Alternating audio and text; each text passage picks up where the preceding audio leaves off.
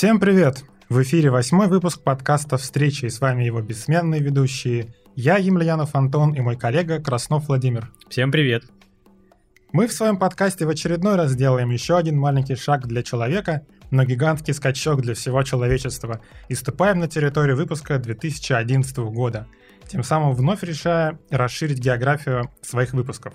Сегодня в гостях у нас человек, с которым я в далеком 2012 году, если быть точным, 1 января 2012 года отправился в славный город Минск на машине, а уже третьего в ночь мы вернулись обратно. Человек, который одновременно поил нас кофе и пивом. Человек с прекрасным ником в Инстаграме, Максим Беринг. А также человек, которого, я уверен, многие захотят послушать. Встречайте, Максим Тимофеев. Привет, привет. Привет, Макс. Привет. Привет. Итак, первое. А, поскольку мы с Вовой дети постмодернизма, то любим ломанный хронологический порядок, и поэтому сначала спрашиваем своих гостей о том, чем они занимаются в данный момент, а уже потом выясняем, как они к этому пришли. Если тебя устраивает такой порядок вещей, давайте да, с этого и начнем. Чем Да. ты и где сейчас занимаешься? Да, меня устраивает любой порядок вещей здесь. Я сейчас э, последние три года занимаюсь э, своим собственным стартапом, компанией. Э, Она называется DeepMind, и э, всегда есть некоторые сложности с тем, чтобы объяснить, что все-таки конкретно мы делаем, потому что сфера такая нематериальная, достаточно новая, и ну, большое количество людей не понимают вообще, зачем все это нужно. Но э, короткое объяснение, которое я вот в последнее время использую, я говорю, что мы помогаем компаниям создавать современную корпоративную культуру. А корпоративная культура это то, как принято в компании, да, то есть что считается нормой, как люди взаимодействуют, как они говорят там друг с другом и все, что в общем в это поле попадает.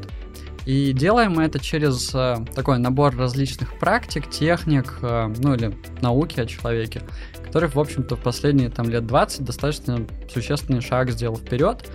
И сегодня у нас есть, ну, крутые действительно инструменты, чтобы прийти в любой коллектив, команду и э, предложить какие-то действия, которые поменяют э, в лучшую сторону взаимодействия людей в этой команде. Вот, если кратко, то обычно такое объяснение я использую. А знаешь, у меня сейчас возникла такая ассоциация сходу. А, Ты случайно не смотрел сериал «Миллиарды»?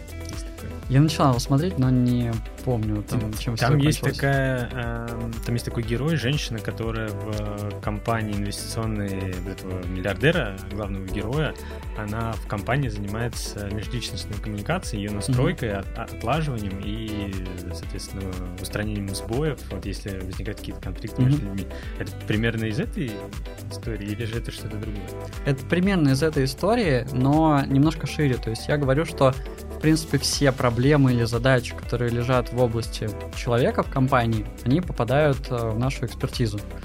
А, то есть сюда относятся не только коммуникация или какие-то конфликты, но и, например, состояние людей. Сейчас реально очень серьезная проблема, которую все знают, все видят ее, но при этом она немножко уходит на второй план, как будто бы из-за ковида, да, потому что есть уже одна пандемия, зачем что-то еще сюда класть. Но, тем не менее, это реально проблема современности, то, что люди катастрофическими темпами на всех работах сегодня в Москве и не только в Москве э, выгорают. Да, уровень стресса в последние годы ну, существенно поднялся, и многие это как-то пытаются игнорировать, но в какой-то момент никто не может это игнорировать. И с этим тоже мы помогаем. Это, в общем-то, одна из основных задач. И мы, более того, даже если компания нас как-то зовет на решение вопросов коммуникации, мы обычно все равно рекомендуем и начинаем работать именно с темой стресса, well-being, выгорания в компаниях, потому что без этого и коммуникацию сложно выставить хорошую. Это, получается, какие-то э, твои заказчики какие-то крупные компании, и это все-таки история с погружением в их какой-то корпоративный блок, да, который нужно отладить вот с этой точки зрения. Или же и с мелкими компаниями тоже вы работаете. Э, В основном сейчас наши клиенты это крупные IT-компании, современные, передовые, которые э, уже очень хорошо понимают, что если у них не будет классной э, корпоративной культуры и вообще классной среды, э, в которой работают люди, они начнут довольно быстро на рынке проигрывать, какая бы технология у них ни была классная. Э, Этого пока еще не понимают э, другие компании, да, но а- опять же, условно не понимают. То есть здесь есть такие такая степень погружения. Кто-то впереди, кто-то чуть-чуть подальше. И в последние, конечно, полтора года мне лично там нашей компании ковид очень сильно помог, потому что вообще тема человека в организации, она, ну, как-то подсветилась и стала mm. очевидной даже в, там, не знаю, госкомпании. Mm. Вот. Эм, но если на твой вопрос отвечать, да, в основном это крупные компании, хотя мы начали работать в прошлом году со стартапами. Это американские стартапы, э, которые работают на американском, на международном рынке, но у которых есть э, русскоговорящие фаундеры и обычно, как следствие, команда где-то там в России или в странах СНГ. И там тоже уже им, им крайне хорошо понятно, что э, вот этот внутренний продукт, то есть то, какой опыт получают люди внутри компании, зачастую гораздо важнее, чем внешний продукт.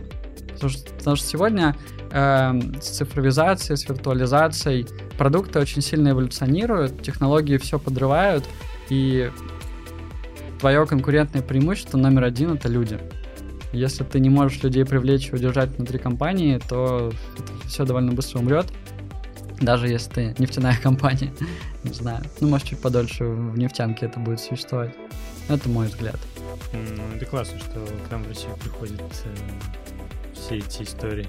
Слушай, а ну традиционный вопрос от меня. Э, день, час, минута, когда ты решил, что вот все, я начинаю заниматься этим. И почему? Вот можешь прям подробно рассказать, как зародился DeepMind Consulting? Угу. Как что ты при этом чувствовал?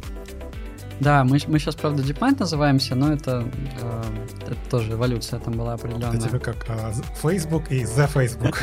Да-да-да. Э, укоротились в какой-то момент. Пошли по пути. Потом будете, получается, DM. Потом просто D. Эм, короче говоря, да, я все это очень хорошо помню. Э, все это как на ладони сейчас, спустя там три года почти, сколько вот э, существует DeepMind. Эм, у меня был какой-то очень странный, наверное, карьерный путь после того, как я вообще из университета выпустился, после того, как я закончил ФГУ, потому что я поработал во всех, наверное, видах, формах организации, от там какого-то маленького своего бизнеса, у меня был бар, кофейня, вот, ну, какая-то такая штука практически на коленках, хотя все хорошо работало. Э, я работал в международных э, маркетинговых агентствах, маленьких каких-то диджитал-агентствах, э, в больших компаниях, в маленьких. Потом на 5 лет меня загремело как-то в государство. Я там тоже каждый год менял работу, э, посмотрел там на законодательную власть, на исполнительную, потом перешел в госкорпорацию. В общем, я насмотрелся разных-разных вообще организаций, боссов, отношений, корп-культур, и мне везде было как немножко некомфортно в том плане, что ну, либо откровенно было неинтересно, и культура воспринималась как такая достаточно токсичная, то есть было не супер приятно с, людь- с людьми работать, до того момента, как я уже работая в госкорпорации, ну, занимал нормальную должность, я руководил коммуникациями в госкомпании, э, и в целом с точки зрения там вот материальных каких-то благ, круга общения, интереса в работе, все было хорошо. А, но ты там, в общем-то, понимаешь достаточно быстро, я думаю, что вы тоже это прекрасно понимаете, там дальше у тебя возникает, ну, просто как бы лесенка, такие грейды, ты понимаешь, что там следующие 20 лет они будут примерно такими же, а каждый год у тебя там чуть-чуть увеличивается, или, ну, там, не чуть-чуть, а, может быть, сильно, сумма денег, которые ты получаешь, возможности решать вопросы, э, круг общения, ну вот эти все вещи. Это чисто материальная история, Э, которая не наполняет жизнь, не придает ей какого-то смысла, и ты, э, ну, как я это называю, меняешь время своей жизни на деньги, на вот это вот влияние. Э, кому-то это прикольно, для кого-то это ответ. Для меня это никогда не было ответом, и, ну, в общем-то, мне не было от этого прикольно. И в какой-то момент через там, очередной какой-то отношенческий кризис в компании, через очередные какие-то изменения, я, в общем-то, оттуда катапультировался с парашютом. Это золотым. Золотым парашютом, да, с хорошим парашютом, с возможностью там где-то год не работать, наверное. А, и, ну, я понял, что все, я не хочу точно уже в какую-то большую систему, не хочу обратно э, в это все возвращаться. И, соответственно, передо мной встал важный вопрос, что делать, да, как бы куда, куда дальше идти. И э, я пошел просто через серию экспериментов. Я решил, что поскольку у меня вот такая классная ситуация, мне не нужно куда-то бежать ради денег сейчас э, искать работу, я просто начну делать то, что мне нравится, отвязывая полностью ну, свое представление о результате, о том, что мне там надо через это заработать, или мне надо из этого сделать какой-то бизнес. И на тот момент у меня уже был, вот в отличие от карьеры, а, потому что карьера была прям в разных местах, в разных профессиях по смыслу, у меня был при этом путь, который как-то не менялся. Я на тот момент уже 10 лет занимался разными практиками развития, медитацией, психотерапией, э, коучингом, ну там много всего. Вот. И я просто посмотрел, так подумал, проанализировал э, и понял, что ну вот эта штука, она для меня наибольший смысл, наверное, в жизни составляет, приносит. И мне, ну, вот если по кайфу, да, ничем другим я заниматься не хочу. То есть э, маркетинг, э, коммуникации, финансы, госуправление, это все классно, но это меняется, как мои интересы. А то, как вообще человек вот развивается, кто такой человек, как тут можно э, что-то практиковать, что-то делать, это не меняется уже десятилетия. И я просто решил сделать это своей профессией, пока, ну, как бы не пожалел ни разу. Вот.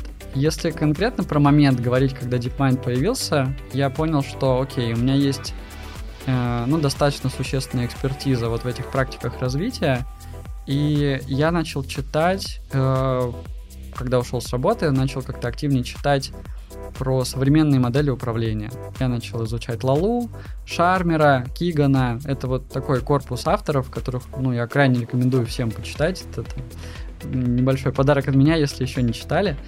А, конечно, нас на ФГУ этому не учили. Эти авторы туда не попадали никогда. Да, ты как раз принес нам 100 э, экземпляров каждой книги, мы раздадим нашим подписчикам после выпуска. Давайте сразу по тысяче. Вот. И я начал все это изучать, читать и понял, что э, ну, у меня прям тогда, конечно, были такие сильные переживания, ладошки потели, вот это вот все я понял, что тема осознанности, которой я занимался 10 лет, она крайне важна э, в новой управленческой парадигме и во всех э, вот этих новых теориях организаций, потому что там управление начинает происходить через э, такой глубокий контакт, через взаимодействие между людьми, через эмпатию, через э, нормализацию эмоций, а это все невозможно без осознанности. И, в общем-то, так и получилось, это сработало, и в итоге там те продукты, программы, которые мы делаем, они полностью основаны на осознанности, а дальше уже там идут ну, какие-то конкретные темы, типа лидерство, коммуникация, стресс. И все это очень хорошо работает сейчас, потому что всем это нужно. Ну, кто впереди. Очень круто. Я бы тебя слушал еще очень долго-долго. Слушай, скажи, пожалуйста, вот ты говорил по поводу выгорания, там, коммуникации между людьми в предприятиях. А это всегда было или все-таки это какая-то такая тенденция последних лет? Просто вот мне иногда кажется то, что сейчас человек становится более таким тепличным, что ли, и что он очень легко подвержен всем внешним факторам. А, поэтому вот плюс появляется очень много свободного времени для того, чтобы мы начинали думать. И мы задумываемся порой не о том, о чем нужно. Мы начинаем самокопаться, искать какие-то проблемы, депрессии и прочее, прочее, прочее. Это такой первый момент. Второе, то, что вот как будто бы появляется чуть больше таких компаний, как вы, плюс э, психологи, и как бы нам говорят, что обратитесь лучше к ним, там, на сторону, вот. И поскольку мы все как бы же это впитываем, мы же находимся не в вакууме, соответственно, это такие немножко искусственные проблемы. Вот мне вот так вот, как человеку непосвященному, это кажется. Я более-менее прав, или на самом деле все-таки ну, в людях всегда как бы была такая вот, эта вот чувствительность. Mm-hmm. Ну, здесь, конечно, у меня есть конфликт интересов. Э, я об этом всегда как-то прозрачно говорю. Э, я продаю решение проблем с состоянием да, в компании. Mm-hmm. Понятно, что я заинтересован в том, чтобы это как бы условно были реальные было это реальной проблемой. А, ну ладно, сейчас, в общем, как-то сложно сказал. Мне э, не кажется, что человек вот как-то стал таким более тепличным, и мне не кажется, что это байс, да, что это когнитивное такое искажение, что вот появилось много информации про психотерапию, про выгорание, про стресс, и все такие, ой, блин, да, правда, стресс, надо, значит, что-то с этим делать. Mm-hmm. Мне кажется, что есть объективные социальные процессы, какие-то большие штуки, которые в обществе меняются, и, соответственно, меняются наши э, запросы, проблемы новые возникают. И вот это вот все поле выгорания, э, ну, я очень часто слышу, да, то, что э, люди там постарше говорят, блин, ребят, ну какой стресс, да, там соберитесь как-то э, и делайте просто. Мы так делали, и все в порядке, все нормально было. Ну, во-первых, ненормально было, не в порядке. И если как-то детальнее посмотреть на жизненные треки, то видно, что это нехорошо заканчивается. А во-вторых, нужно смотреть на то, что ну, жизнь, она меняется, и в последние 10 лет мы совершили какой-то серьезный технологический прорыв, э, ну или просто технологии существенно изменили мир. Это отдельная важная тема, про которую там можно говорить, и она для меня тоже очень интересна. Но там даже если сейчас просто посмотреть, э, мы все постоянно сидим в телефонах. Э, у меня вот последние э, две недели не работает ноутбук, до этого я телефон разбил, и я где-то вот месяц без такой системы связи. Это беда, это реально беда. Я не могу ничего сделать. У меня там дела вообще рушатся. Я заплатить не могу. Э, постоянно людям не отвечаю. Ну, короче, я сейчас на опыте осознал, что ну, там, у меня лично 80% жизни происходит через технологии, через телефон, через э, ноутбук и так далее. И этого не было 10 лет назад. И если посмотреть на биологию, как вообще там устроено внимание человека, как память его устроена, да, то та нагрузка, которую мы сегодня испытываем, э, ну, довольно чувствительном варианте, потому что так биологически устроено, через э, потребление информации, контента, переключение внимания, она ну, нереально превосходит все время эволюции человека. Ну, то есть то, э, насколько нашим вот как бы биологическим системам сейчас сложно, такого не было никогда. И понятно, что из-за этого стресс, способность как-то эмоции здорово переживать э, очень сильно снижаются. И даже когнитивные способности снижаются. Поэтому мне кажется, что если внимательно посмотреть, то все понятно, объективно, и ну, это просто там новые проблемы, с которыми человечеству надо ну, справиться. Поэтому возникает спрос, поэтому возникают э, там инструменты, и как-то тут все объективно, на мой взгляд. А можно я еще тоже немножко позанудствую насчет э, телефонов и информации. А вот такое большое количество информации, оно вообще нам нужно, потому что новость, которую ты прочитал сегодня утром, уже, как правило, не актуальна к сегодняшнему вечеру. И ты даже, в общем, не знаешь завтра, нужна она была тебе или не нужна. Вот. Э, просто я достаточно, ну я ретроград, да, я достаточно спокойно отношусь, там, то есть я могу без телефона посидеть, мне не важно прям все знать. Но это моя такая особенность. Поэтому, в общем, такое количество информации нужно или не нужно? Мне кажется, что это какая-то индивидуальная история. Понятно, что э, ну, мы все по-разному стратегии свои выбираем, да, там смотреть новости, читать их, где, сколько и так далее. Вот. Но мне кажется, что даже вопрос не в новостях, а вопрос в том, что больше-больше все каких-то процессов падает э, в чатике, в мессенджеры, и оттуда идет поток информации. Вот, даже мы с вами там сегодня договаривались о встрече, мы, в общем, все это, это правда. сетапили, это отдельный новый чат, да, из него там идет какой-то поток информации. Вот, у меня их просто уже какое-то нереальное количество, я их там сортирую, в папочки складываю, удаляю, вот, и просто даже эти чаты, они способны уже внимание сильно перегрузить, не говоря уже про все остальное. Ну, у нас тоже не один чат, к сожалению, который посвящен нашему подкасту. Да, и с каждым днем их становится все больше и больше. Ну вот вы, вы сами тоже скажите, как э, вы чувствуете, что там за последние 2-3 года у вас как-то увеличилась нагрузка на ну, на вашу там нервную систему, не знаю, по количеству информации, стресса, скорости всего. Да нет, ты прав. Я вот все, что ты говорил э, относительно внимания, абсолютно четко могу и даже на себя примерить, потому что даже на этапах моей жизни, там, условно, 10 лет назад не было такого потребления контента. У меня лично сейчас оно зашкаливает. Я понимаю, что 90% этой информации, скорее всего, просто проходит сквозь мой мозг, но тем не менее он ее там обрабатывает, что-то с ней делает. Наверное, какими-то нейро... нейробиологическими связями а, в этот момент он пользуется, и, наверное, их там чуть-чуть э, как сказать, ухудшает. Задействует. Да, задействует, ухудшает. Может быть, они там портятся из-за этого быстрее и так далее. И поэтому, да, наверное, вопросы стресса, они, конечно, сейчас э, выходят на такой авангард. Это как история с тем, что когда-то говорили, что, а, депрессия, так это же ерунда, типа, Мгм. все нормально будет. Мгм. И только потом, да, узнали, что депрессия — это серьезная болезнь. Ну да. Также, наверное, сейчас будет и со стрессом из-за того, что мы потребляем больше контента, чем, как ты говоришь, за всю предыдущую там, историю человечества. Ну, я как фараон считаю, что депрессии не существует. Как рэпер? Да, да, да, как рэпер. А, Вот. Но при этом у меня уже седые виски. Э, Не знаю, в чем здесь причина. А насчет информации, да, ее очень много, но я вот об этом э, думал, и я вспоминаю там, свои молодые годы, когда я любил покупать газеты или журналы. И вот там для меня было какое-то определенное, достаточно конечное количество информации. И я сейчас стараюсь потреблять тоже какое-то вот, ну, примерно конечное, чтобы вот э, не перегружать э, свой мозг.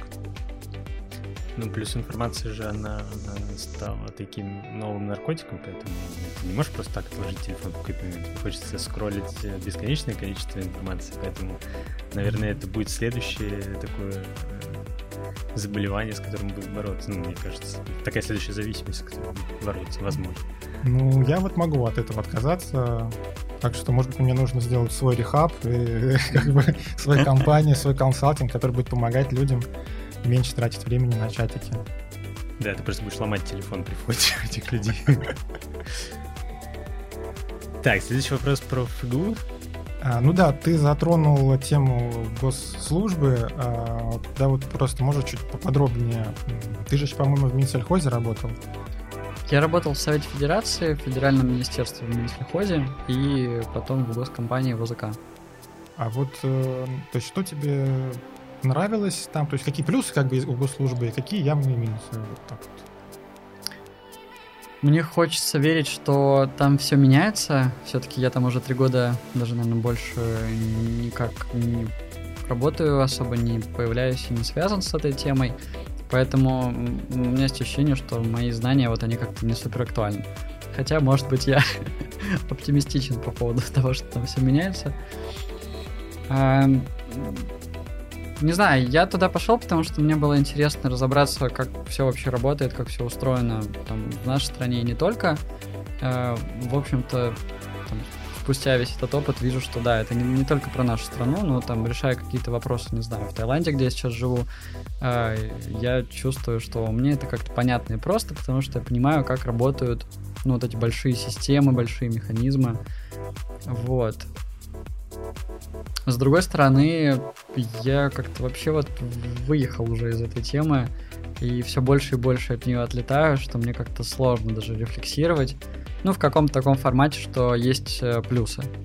То есть я сейчас скорее негативно смотрю на госслужбу э, и в целом на существование человека в больших системах в 2021 году. Для меня это выглядит все более странно.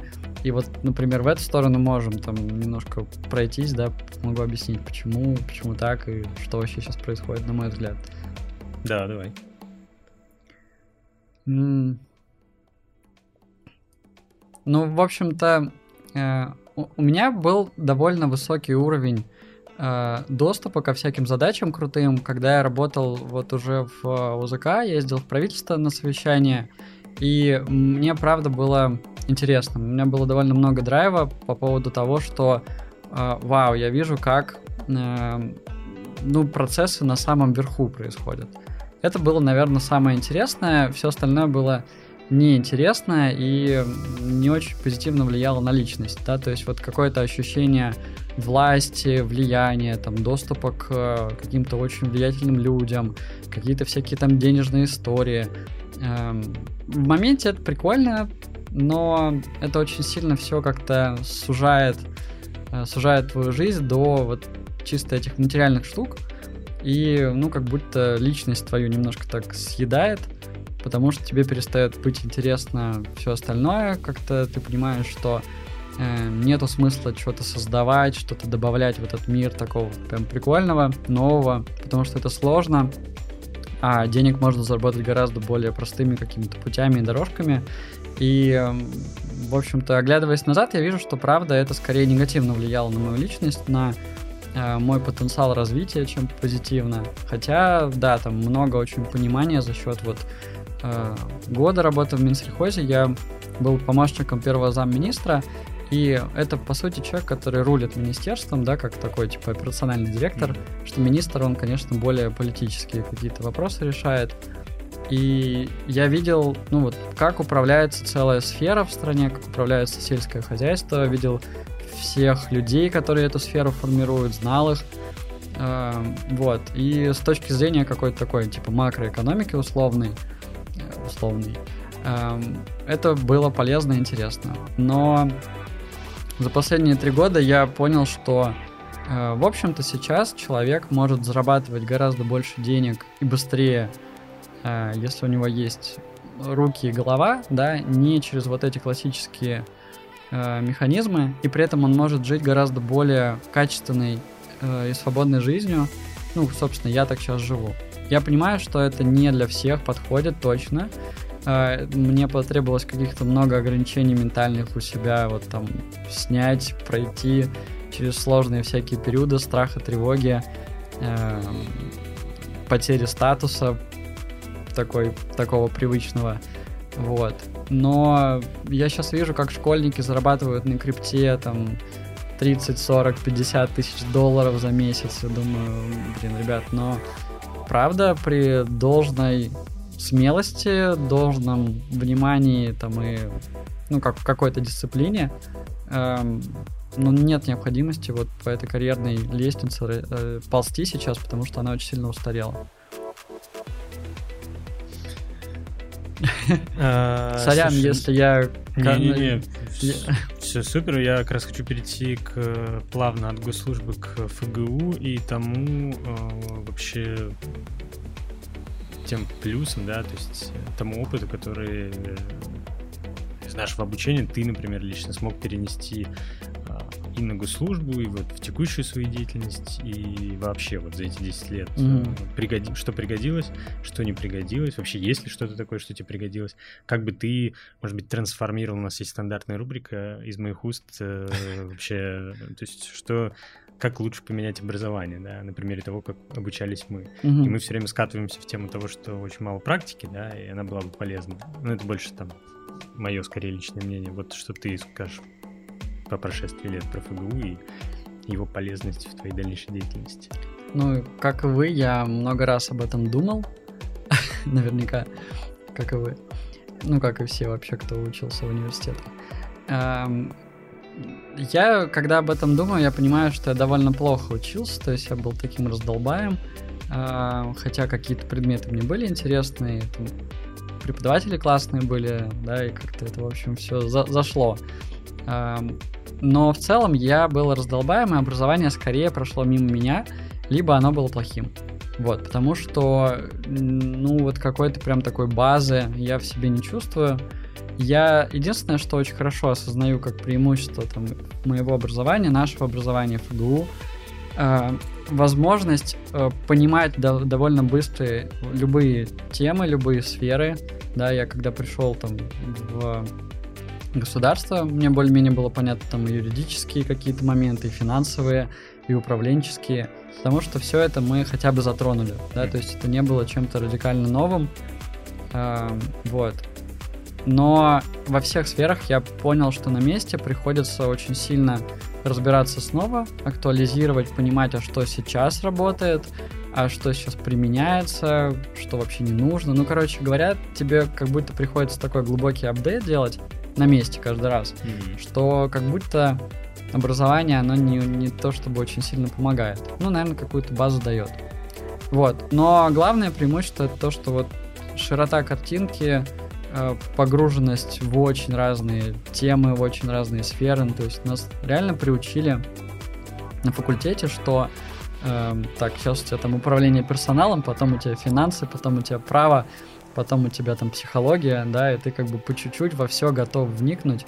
Вот, это мне очень помогает сейчас э, на э, позиции фаундера компании, потому что главная тема, которую мне пришлось как-то себе искоренять и преодолевать, когда я вот из государства ушел, что мне надо все проживать самому в компании в своей. Любые штуки, там нету такого, что у меня, блин, тут высокий статус для того, чтобы какую-то бумажку вот там подготовить или, там, не знаю, с кем-то пообщаться или еще что-то. Нет, все нужно вообще проживать самому.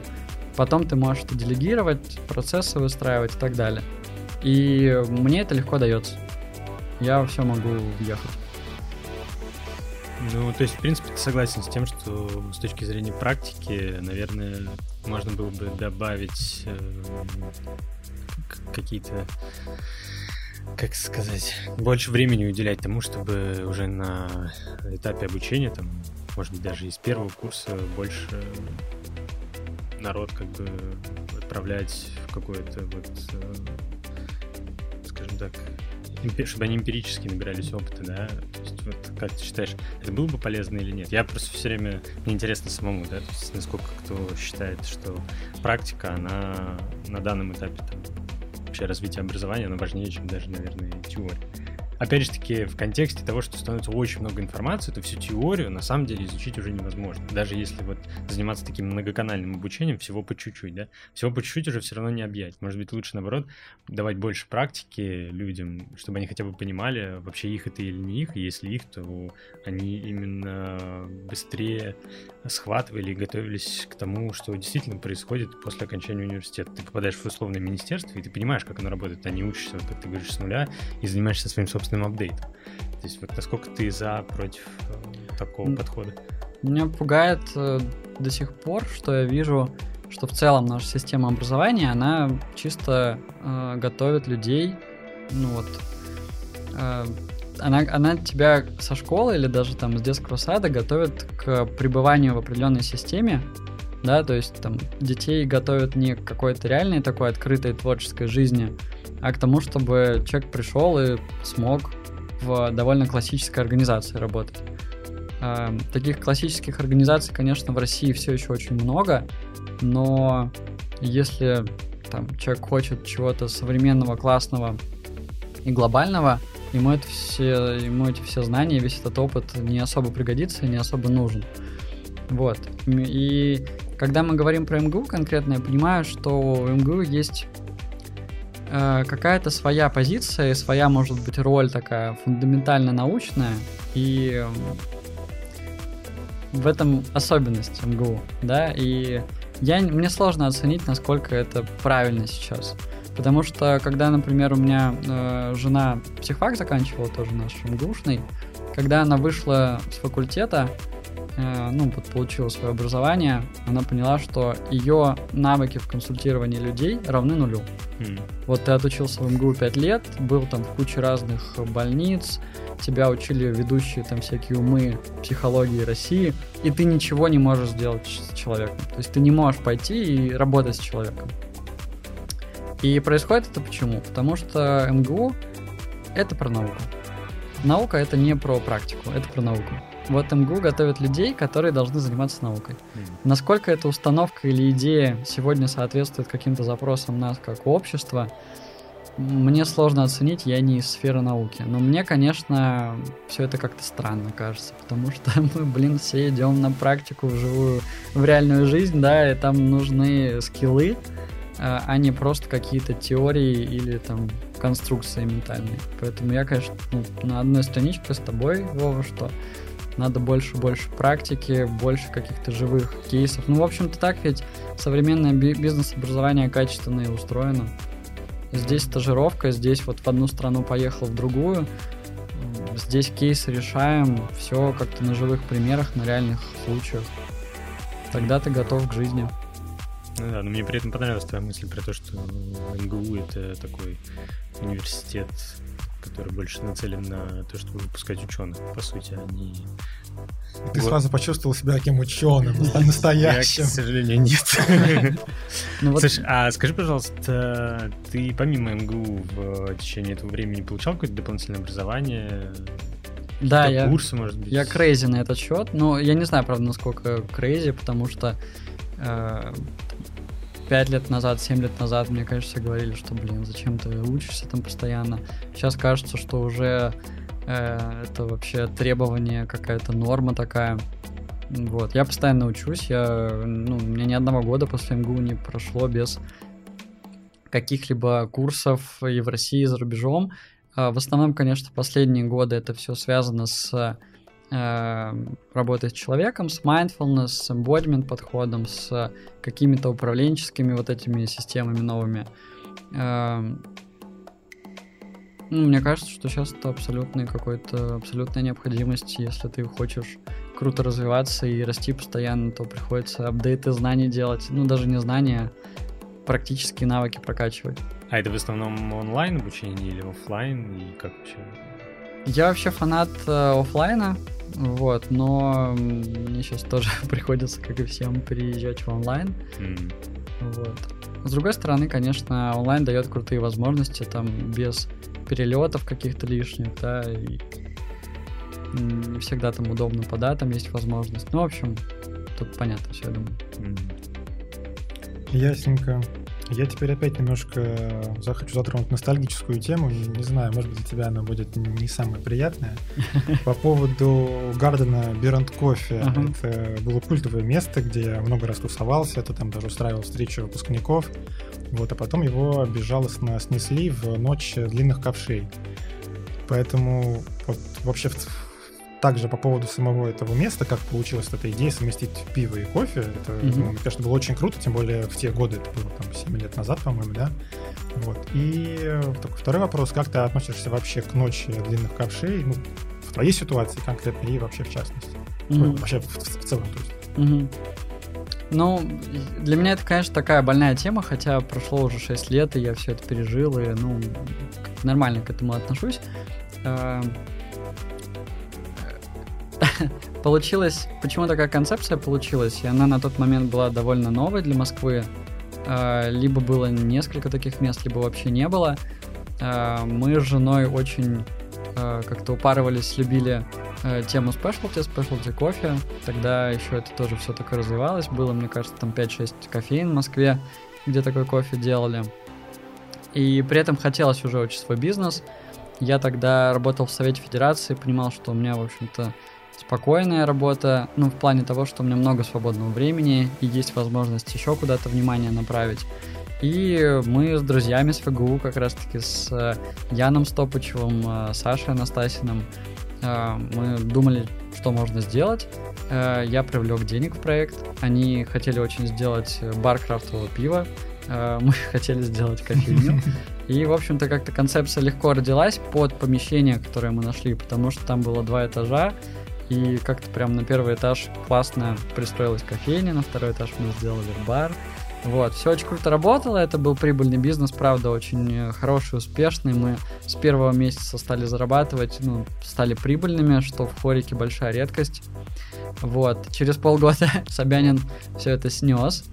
Э, Я отношусь к ночи больших ковшей, наверное, хорошо, потому что мне Москва без всех этих ларьков нравится больше. Эм, Моя история печальна. Наш ларек был красивым, он не- был не таким убогим, как большинство зданий. Вот, он был все-таки как-то во дворе. Вот. Для меня она печальна, потому что вместо работающего бизнеса там э, денег за его потенциальную продажу мы получили убытки порядка там 6 миллионов, с которыми как-то разбирались несколько лет. Да, но тем не менее история закончилась, прикольный был опыт, э, я ему в любом случае благодарен. Да, это жестко. Да, ну реально большое тебе спасибо за это заведение, было очень круто, оно навсегда в моем сердце. Спасибо. Я, к сожалению, не успел побывать. Я в этот момент был во Владивостоке. Но я наслышан. Я наслышан. Ты развивал там другие Да, кофейни. я развивал другие кофейни. Мы были практически партнерами. Кстати, а еще вставлю эту, эту реплику здесь. А, мы с тобой, а, ну я, по крайней мере, а, в 2000, наверное, то ли 15 то ли 16 первый дальневосточный экономический форум. Ага. А, я иду по коридору и просто вижу, что ты идешь параллельно мне с какой-то делегацией либо Минсельхоза, либо, может быть, Совет Федерации уже на тот момент. И я просто в этот момент, я хотел к тебе подойти, ага. и а, мне надо было что-то, я куда-то шел, куда-то торопился, такой, ладно, потом его найду. И потом я тебя не нашел, короче говоря. Yeah. Форум закончился на следующий день, и я потом уже понял, что ты улетел. Но это было достаточно забавно. Все время вот так вот, э, именно вот там, во Владивостоке, на Дальневосточном экономическом форуме, э, за эти там 5 или 6 лет, что он проходит, я вот периодически у меня были такие ситуации. С Мишей Мостом встречался, но с ним мы как бы увидели друг друга и как бы подошли там пообщались с тобой, вот, к сожалению. Но я очень хорошо помню, что ага. ты прям идешь, и я не, в этот момент не могу даже ничего сделать, потому что я там куда-то бегу uh-huh. с какими-то там вещами. Это было забавно. Ты, кстати, помнишь вообще свое посещение Владивостока и Дальневосточного экономического форума? Да, помню. А, последний раз я там был как раз уже вот у меня, когда заканчивалась э, карьера в государстве. Там мы тоже еще с Солдовым встретились. Вот с ним у меня получилось как-то встретиться тоже так в коридоре. Э, было бы прикольно, если бы его тоже позвали на, на подкаст. Чуть-чуть, мы чуть сложнее. Он, он в планах. Хотя, когда я встретил его в коридоре да. Дальневосточного экономического, он мне сказал, что он очень сильно занят и сейчас говорить не может. Э, Владивосток, ну, прикольный опыт был. Э, это тоже вот один из разряда таких опытов, которые ты получаешь э, в больших компаниях, в всяких госструктурах, да, там как-то понимаешь вообще размер страны, ее особенность. Ну, не у всех, конечно, так, но я как-то и полетал чуть-чуть, и очень большое количество людей из разных регионов узнал, потому что, ну, вот там у моего босса э, в министерстве у него было 88 э, подопечных, да, министров регионов, и они как бы все там прилетали постоянно, либо мы там к ним летали, и я прям погружался, понимал, что читал всякие вот эти справки про регионы, там что, где происходит. Мне, конечно, это крышу сносило, потому что я понял, что я страны вообще не знаю. Mm. Вот, там как-то с ней начал знакомиться. Как тебе в целом Владивосток, как город? Странно, потому что ты как будто где-то уже в Японии, не знаю, в Таиланде. Ну, то есть ты далеко, э, ты чувствуешь, что тут как-то близко Азия, при этом российские пятиэтажки, дороги, вот это вот все, русский язык, да, то есть это какое-то у меня такое чувство когнитивного диссонанса вызвало. Эм, вот, ну, в целом прикольно, приятно. Я испытываю некоторую печаль Э, в российской провинции обычно, потому что мне кажется, что потенциала очень много, а то, как это выглядит, э, это скорее не очень, чем хорошо.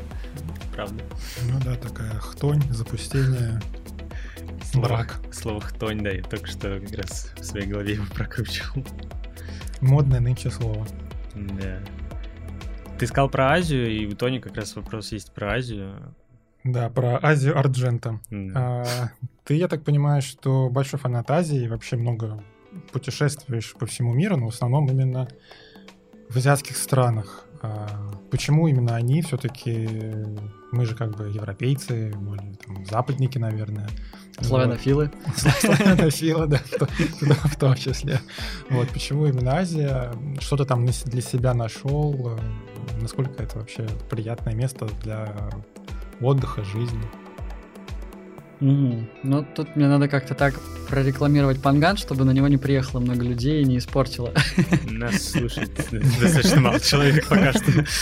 Мне уже, мне уже били по пальцам и говорили, перестань писать в Фейсбуке про Панган.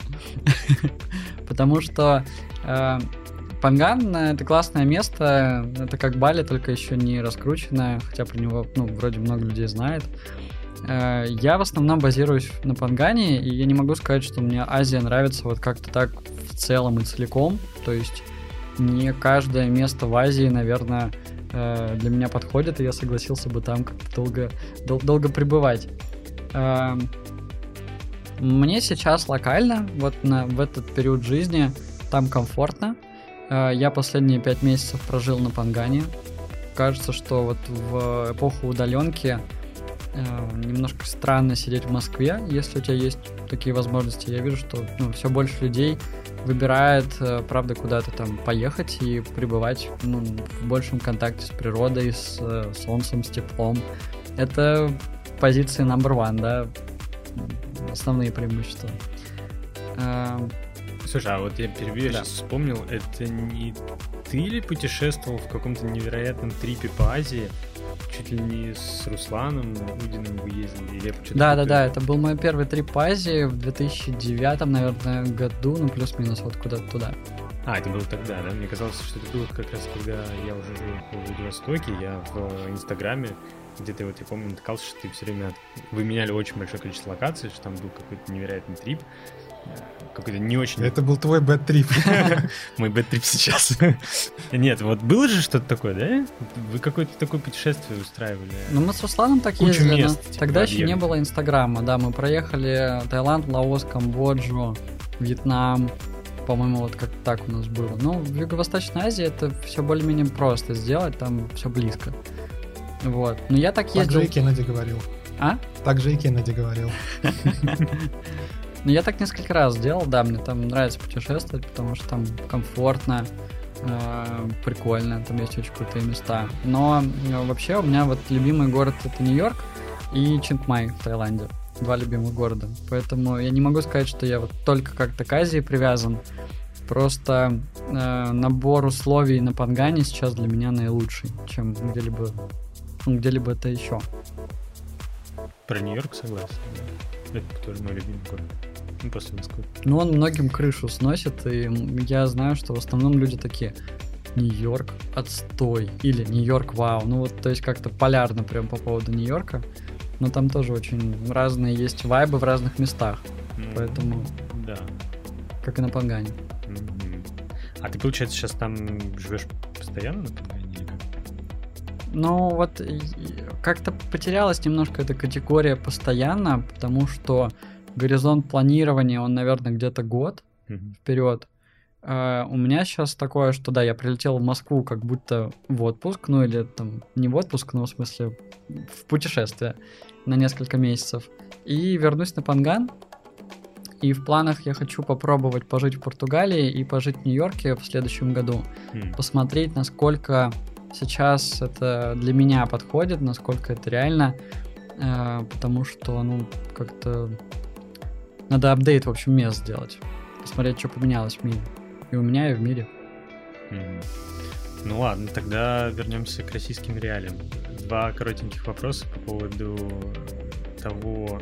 У нас сейчас проходит перепись населения. Ты в ней участвовал? Нет, я первый раз, честно говоря, слышал об этом. А, тогда вопрос нет. Но про локдаун ты, ты слышал наверняка. Да, про локдаун готовлюсь к нему. У меня, кстати, вопрос не только к тебе, а к Тони, к тебе тоже. А, Ура. Это просто с точки зрения вот такого какого-то мини-обсуждения. А, я просто к локдауну в прошествии двух лет отношусь крайне вот, негативно, да, потому что я понимаю, что да, когда в начале пандемии ничего не было известно о вирусе и о том, как его лечить, то, наверное, эти меры, ну, локдаун-меры, они были, наверное, правильны в какой-то степени. Но сейчас есть э, история с тем, что у нас есть инструмент борьбы, это вакцина, и дальше это уже, вот на мой взгляд, да, а, ответственность каждого человека. Ты можешь не делать вакцину и рискнуть, либо ты можешь сделать, исполнить там свой гражданский условный долг в какой-то степени и спокойно продолжать работать, э, гулять, посещать заведения и так далее. Сейчас локдаун, э, который вот будет на следующей неделе, он же говорит нам о том, что... То есть сначала нам правительство говорило и наш президент, что вы должны привиться, и тогда мы раздаем вам замечательные QR-коды, вы там полноценные участники жизни, скажем так, продолжайте делать, что хотите. Можете и работать, и гулять, и так далее. Сейчас в этом локдауне а, все как будто бы забыли про обещание с, с тем, что для QR-кодов будут исключения, люди смогут с QR-кодами посещать все. И сейчас закрывают опять всех. Это уже какой-то абсолютно непонятный для меня переплетение, то есть я вообще не понимаю, что происходит. На мой взгляд, это уже какое-то очередное вранье и то есть, либо, либо непонимание там, вообще, что происходит. Потому что если сейчас каждый раз объявлять такие локдауны и окончательно похоронить бизнес, то это не поможет людям, которые уже заболели. Они же, вот возвращаясь к теме выбора, они сделали свой выбор, они не сделали вакцину, соответственно, они готовы рискнуть. Почему за них должны отвечать те, кто сделал, да, и почему за них должен отвечать бизнес, что самое главное. Я как просто представитель бизнеса немножечко печален в данной ситуации. И хочу узнать у вас, а что вы думаете на этот счет? Можно начать, кстати, с той. Без проблем. Но я такими категориями, как локдаун на парня день, не думаю. Это слишком мелочно для меня. Вот, если честно, мне просто очень страшно жить э, в какой-то антиутопии. Мне хочется поскорее из нее выбраться. Я очень надеюсь, что, ну, может быть, там не два года, а лет пять, но потом все это закончится, и мы снова будем жить. И, в общем, эту всю историю вспоминать э, ну, кто-то с юмором, кто-то нет. что, что это кончится, что это не навсегда, потому что QR-код QR-кодом, но постоянно камеры, какое-то слежение за тобой, меня это реально пугает. А, вот, причем это же не только у нас в стране, это по всему миру происходит. вот, что насчет нашей страны, да, я с тобой согласен, что действительно странно, потому что когда летом они придумали историю, что нужно всем идти прививаться, получать QR-коды, иначе вы не сможете посещать места, все побежали прививаться. А сейчас, получается, никто снова не пойдет, потому что зачем идти, если все равно никого никуда не пустят. Вот. Э, я очень э, этим опечален. Я надеюсь, что все-таки у нашего правительства есть какая-то долгосрочная, реальная какой-то долгосрочный план в голове, то есть они знают, что все-таки они делают. Что этот план хотя бы там на ближайший год, и то есть у них все это написано в методичке, они поэтому вот сейчас вводят этот локдаун. Надежда юноша питает. Да. Мне кажется, у нашего правительства горизонт планирования еще меньше, чем у меня. Два часа. Два часа, да. Вот, я не знаю, я, я потратил много лет э, на какое-то такое пребывание в повестке, в политической, э, много там за всем этим следил, но это было как-то органично, конечно, потому что я находился внутри этой повестки, а сейчас все больше ну, как-то выхожу за пределы даже нашей страны, и меньше у меня в этом есть какой-то актуальной потребности. Вот. Но я вижу, что и у нас, и в Таиланде, например, а, где в правительствах, ну и вообще там во власти довольно распространено такое военное мышление, оно достаточно примитивное, и, ну, конечно, там никакой эффективности реальной нету, результативность иногда есть, то есть, да, такие системы могут давать результат, давайте там всех на, нафиг закроем, да, ну, немножко смертность, правда, понизилась, но это, конечно, неэффективно. Вот, то же самое там Таиланд делает, они, ну, какими-то вообще нереальными э, действиями уже вот два года просто губят свою экономику, у них экономика упала на 30% за последние полтора года, да, потому что они не могут наладить систему какого-то адекватного э, въезда для туристов и делают, ну, невероятные вещи. То есть они раз за разом делают какую-то систему, что люди к ним, конечно, не едут. И вот вроде только сейчас, в ноябре, что-то там должно сдвинуться с мертвой точки, но опять уже э, весь, вся отрасль в это не, не то чтобы супер верит, потому что несколько лет потребовалось безумных вообще действий. Да, ну, фактически у нас похоже, что происходит то же самое. Вот эта непоследовательность и постоянный отказ от предыдущих курсов и планов, он уже просто раздражает. Ну, я рад, что вы в целом тоже поддерживаете мой, мой гнев по этому поводу. Собственно, у меня все по поводу локдауна. Мне просто хотелось узнать ваше мнение э, по поводу переписи, ну, поскольку ты не участвовал. А ты сам поучаствовал? Э, я планирую участвовать. Вот сейчас как раз хочу определиться, онлайн это сделать или дождаться человека с, анкетой. Э, я хотел бы насчет Москвы угу. тебя спросить, как тебе кажется, похорошела она или нет? Вот недавно Москву во-первых, пришел Мишлен, да, мы получили гид ресторанов, и совсем недавно Москва стал, стал э, лучшим туристическим городом в Европе. Угу. Вот. Э, как тебе кажется, как главному путешественнику? Так это или нет? Мне кажется, что про тебя что-то говорит, то, что среди всего многообразия факторов, э, там, каких-то вопросов про Москву, ты вот подчеркнул, что, ну, вот мы получили... Пришел гид Мишлен. Наконец-таки мы знаем, какие рестораны у нас дорогие и вкусные. Вот.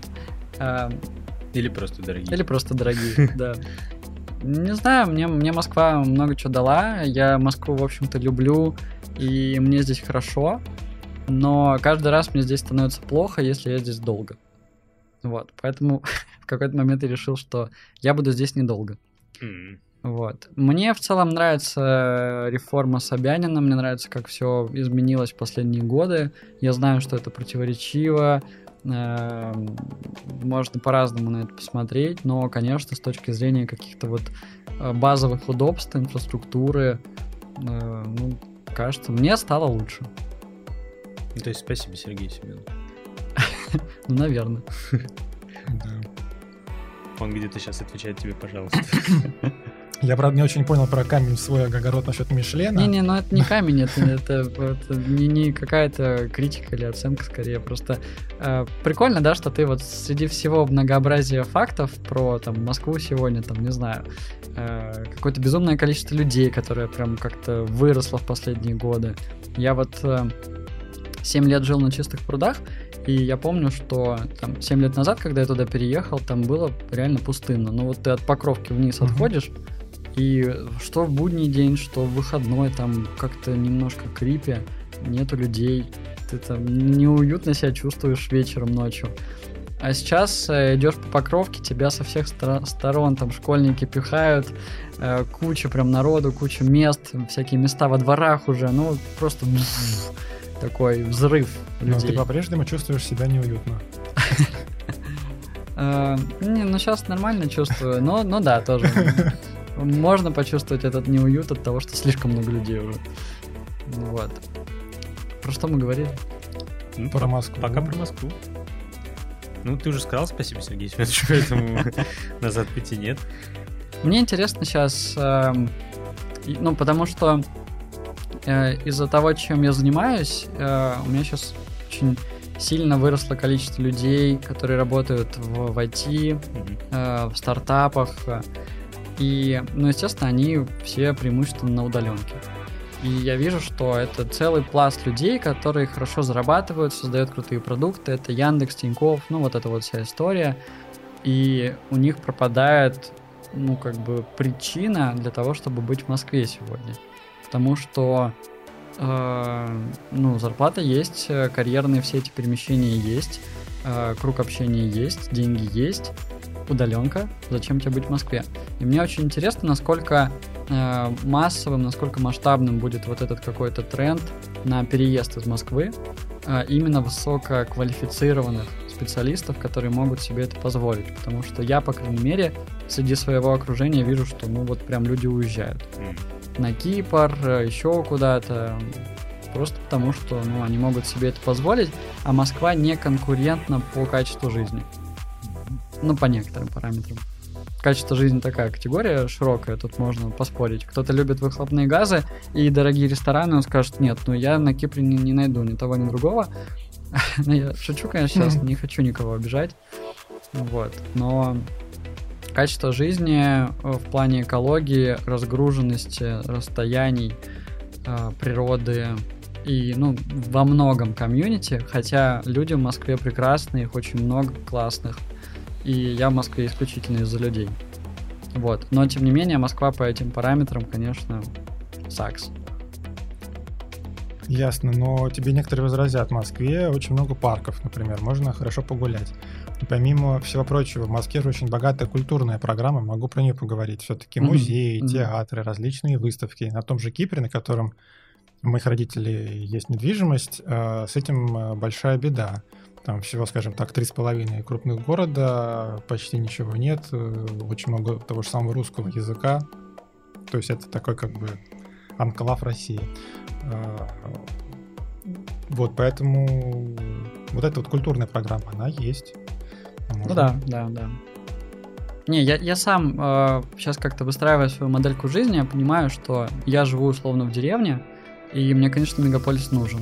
Э, я в мегаполисы точно ну вот, мне надо туда приезжать, э, тусоваться, э, получать какие-то блага цивилизации, э, но, может быть, просто не, не постоянно там жить. Вот, и я думаю, что многие люди какую-то такую модельку сейчас тоже захотят выбрать. Или уже выбрали. Мы тебя поняли. Если про Москву вопросов нет, можно перейти к нашей просветительской рубрике. Ты или я? Что ты смотришь, читаешь, слушаешь? кино, фильмы, сериалы, музыка, комиксы, книги. Ой. И отдельно еще я спрошу про стендап. Я понял, что в современных реалиях, наверное. Мне, кстати, очень нравится стендап. Я, э, я, я веду... Да. Мне кажется, это классный вопрос. Круто, что ты там эту тему поднимаешь. Э, я веду телеграм-канал DeepMind, э, где пишу про развитие человека, компании, ну, в общем-то, про то, чем мы занимаемся. И я несколько раз уже писал в последнем месяце про стендап, при том, что это вообще как бы не, не, ну, не укладывается в нашу тему, да, в нашу категорию. Но стендап настолько сейчас живой, настолько актуальный и крутой, что я его смотрю много. Э, это практически вот все, что я смотрю сейчас на YouTube. Э, и я, во-первых, людей как-то очень классно узнаю, потому что стендап честный, он такой вот прям про там проблемы, про больки какие-то, про то, что люди переживают. Э, очень разных людей в разном контексте, как прям знакомство такое происходит. Mm-hmm. А во-вторых, это место, где сейчас актуально очень э, и без цензуры, там, про политику, про, ну, в общем, про ту жизнь, в которой мы все, все живем. И мне кажется, что это сейчас самое актуальное искусство. Вот. Мне Давай очень... тогда сразу сверим часики. Три YouTube шоу. Топ-3. Стендаповские. Ну, как бы шоу, да? Ну, программа. Мне, мне, наверное, по именам проще. Мне очень нравится Чеботков, э, нравится Долгополов, вот, и Денис Чужой. Ну, это такие более-менее э, как бы вершинки айсберга, да, то есть комики, которые уже даже не андеграундные, их, в принципе, видно. Вот, и при этом я смотрю еще прям много э, комиков, которых, ну, которых прям не видно. Э, вот, и, наверное, Outside Stand Up канал, э, я бы его просто начал смотреть, если вдруг вы с этой темой не знакомы и хочется чего-то такого натурального. Вот. Женский стендап мне тоже нравится, несмотря на то, что это ТНТ. Э, вот стендап Астана тоже классный. Э, казахские комики вообще офигенные, мне как-то тоже прикольно их смотреть прям. Прикольно, прикольно. Так, ну и теперь возвращаясь к тому, что Тони задавал. Да, мне просто кажется, то, что юмор умер уже давно, ну, возможно, это я умер. Стал слишком э, старым и грустным. Да, поэтому кино, книги, что-нибудь такое. Ну, тут как-то фокусироваться надо, потому что много всего. Вот. Но, честно говоря, э, при том, что я обычно много читаю, я прям много э, читал всегда. Последние два месяца мне очень сложно читать, э, потому что я потребляю какое-то нереальное количество контента по крипте. Э, сейчас прям исследую эту тему, изучаю, считаю, что она очень важная. И, э, ну, поскольку это прям надо загрузить iOS просто в себя новую, там прям сложно разобраться. У меня просто внимание тоже истощается, и даже книжки как-то тяжело даются. А последний топ-3? Последний топ-3 книжек. книжек. Можно, можно, можно современная молодежь только какими-то топами все и меряет. Топ-5, топ-10, топ-3. Ладно, топ-1. Так уж и быть. Желательно с разделением на художественную и полурабочую. Я... У меня была проблемка с... Проблемка. Проблема с художкой, я практически не читал ничего художественного, потому что э, ну вот супер активно full time делал свой бизнес, свою компанию, и там пришлось, конечно, очень тоже э, много апдейта знаний сделать, и вот три года я огромное количество книг читал именно про человека, про управление, э, про корпоративные культуры, вот, и здесь мне хочется порекомендовать всем, кто, ну, кому вот как-то интересно, это новая парадигма управленческая, э, осилить э, Отто Шармера теорию Ю. Вот. Это книжка, которую я рекомендую постоянно. Я не знаю ни одного человека, кто ее прочитал после моей рекомендации. Потому что она толстая и большая, но мне кажется, что это эм, не должно нас пугать, потому что на самом деле она не такая большая. Это просто так кажется. Там просто много, там большие буквы. Тысяча страниц по букве. Тысяча страниц по букве. Да, вот. Хорошо, за это пометили галочкой. А фильмы, сериалы? Не, ничего не смотрю сейчас. Даже игру в кальмара? А, мне жена вчера говорит, давай, давай попробуем. Я такой, не, не хочу. Вот. Сейчас стендап только смотрю. Тоже неплохо. Ну, то есть по фильмам то же самое, что и по сериалам. Тоже ты... Да, сорян, я тут вот прям плохой эксперт, наверное. Я бы лучше вас послушал. Да, Тони сейчас тебе выложит все карты, да. Да не, что я. Мы позвали Максима, Максим наш гость. Кость. Юмор жив. Вот он, по всей красе. А, так, мы, по, по идее, подходим к... Все вопросы закончились. Да, но осталась прекрасная рубрика. Да, еще осталась прекрасная рубрика, но я еще вот что хотел спросить. Я поглядел твой Инстаграм и Фейсбук, я так понимаю, что ты занимаешься йогой и чуть ли даже там не буддизмом. Эм, Я не знаю, как это сформулировать, честно, я в этом вообще не бум-бум. Можешь что-нибудь сказать, как-то так, это не так, похвалить. Мгм. Тебя за то, что ты задал этот вопрос. Да, все, меня уже понесло, да, извините. Ну, мы сегодня не э, прыгали, правда, глубоко как-то в тему осознанности. Э, я говорил, что это фундамент того, чем я занимаюсь. Да, это эм, основной инструмент или основная теория, там, концепция, что ли, которая позволяет мне эффективно работать с компаниями и с людьми сегодня. И э, осознанность это навык замечать свое состояние, да, понимать, что я сейчас чувствую, что происходит у меня в ощущениях, в мыслях, в эмоциях. И это фундаментальный навык, который, на который настраиваются уже другие такие soft skills, там, коммуникация, э, способность выстраивать отношения и так далее. Потому что если ты не знаешь, что с тобой происходит, в каком то состоянии, то ты этим никак не управляешь. Вот. И осознанность — это, конечно, навык, который развивается через медитацию в том числе. Вот, ну, по крайней мере, я туда пришел через медитацию. Поэтому в том числе я езжу часто в Таиланд, у меня там идеальные условия, чтобы практиковать осознанность, чтобы практиковать внимательность. А, вот. Но не знаю, нет, там йога, а, что ты еще говорил? Буддизм. Буддизм. Йо- йога, ну как-то постольку поскольку йога прикольный инструмент, не мой любимый, но вот там на Пангане я занимаюсь йогой. Сейчас занимаюсь инь-йогой. Она вообще не похожа на обычную йогу, ты там по 5 минут лежишь в разных позах. И это чисто про э, работу над нервной системой, про то, чтобы расслабиться, прям совершить стрессовый отклик. Очень классная практика. Вот. А буддизм, да, я практикую, занимаюсь буддизмом уже больше 10 лет. Вот. Но это отдельная тоже классная, интересная тема, э, про которую можно подкаст записать целый. А что значит занимаешься? Но это практика. Буддизм это практика. То есть э, ты не можешь, э, если ты читаешь книжки по буддизму, ты не, ты не занимаешься буддизмом, да, ты изучаешь его. А буддизм это система техник, которые как-то там развивают твое сознание, да, и для того, чтобы это происходило, тебе нужно их практиковать. То есть, там, например, фокусировать свое внимание на дыхании, да, и таким образом тренировать внимательность. Вот, это там часть буддистских практик. Я понял. Это не религия? Спустя 33 года я узнаю о том, что это не религия. Ну, можно по-разному смотреть на буддизм. Конечно, буддизм это религия, потому что и э, ну, есть институты религиозные, Мгм. э, как это православие или в любой другой религии. И потому что буддизм предлагает тебе некоторый путь, и для того, чтобы по этому пути идти, тебе нужно верить. все, где есть вера, там есть религия.